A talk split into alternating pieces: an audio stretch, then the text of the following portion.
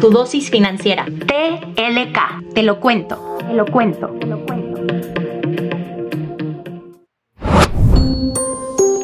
Te damos la bienvenida a tu dosis financiera. Mi nombre es Paulina de la Parra y esto es TLK Podcast en colaboración con GBM. Para el episodio de hoy vamos a hablar sobre cómo preparar un presupuesto para comenzar el año nuevo con todas las pilas puestas, el dinero que gastamos en comprarnos esos cafecitos de temporada y cómo empezar a invertir. ¿Comenzamos? Hashtag ya no quiero crecer. Para empezar con la sección hashtag ya no quiero crecer, nuestra comunidad nos hizo llegar la siguiente historia. Pensé que ser adulto era presupuestar para un año, pero la realidad es que no sé exactamente por dónde empezar. Como en cada episodio nos acompaña Nacho, nuestro experto financiero de GBM. Nacho, bienvenido y me encantaría que nos dijeras cómo podemos armar un presupuesto poderosísimo para este año entrante.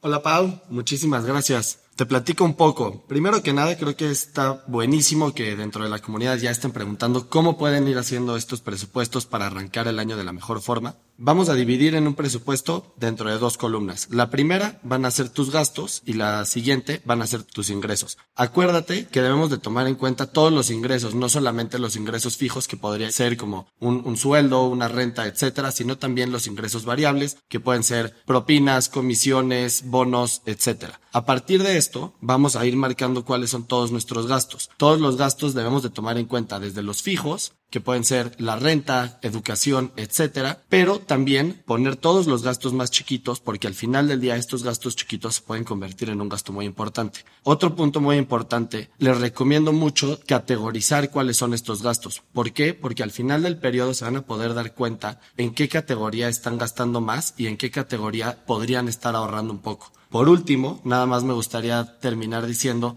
presupuesten su ahorro. Acuérdense que es muy importante tener presupuestado el ahorro desde un inicio en lugar de intentar ahorrar al final del periodo. Excelente, claro que sí y anotadísimo Nacho. El gasto hormiga.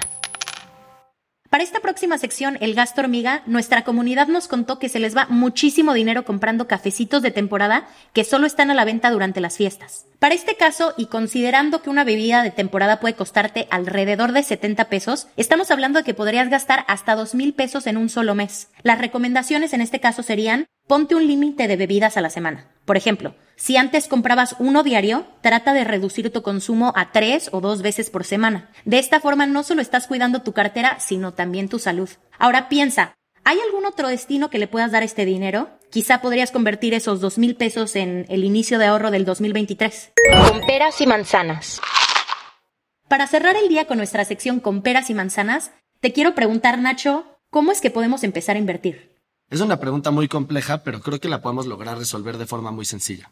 Poco a poco vamos a ir platicando más a detalle sobre cómo invertir y cómo elaborar de la mejor forma posible un portafolio de inversión según tus distintas metas u objetivos. Por lo pronto, te diría que lo mejor que puedes hacer es definir dos estrategias de inversión, una para el corto y otra para el largo plazo. Recapitulando lo que platicamos en la sección anterior, para tu estrategia de corto plazo vamos a invertir en instrumentos de renta fija, o sea, en bonos. Con esto, ¿qué es lo que queremos hacer? Queremos proteger tu capital sin embargo, obtener un poco de apreciación para este por si lo llegas a necesitar en el corto plazo, que esté ahí disponible, que no haya disminuido su valor, pero sobre todo que también esté logrando un incremento. Por el otro lado, para nuestra estrategia de largo plazo, vamos a invertir en instrumentos de renta variable. Como no tenemos que usar el dinero en el corto plazo, nos podemos permitir este lujo de invertir a un mayor plazo, o sea, asumir un mayor riesgo, y con este vamos a así obtener mayores rendimientos en el futuro y por ende seguramente vamos a poder alcanzar nuestros objetivos de inversión en una forma mucho más sencilla.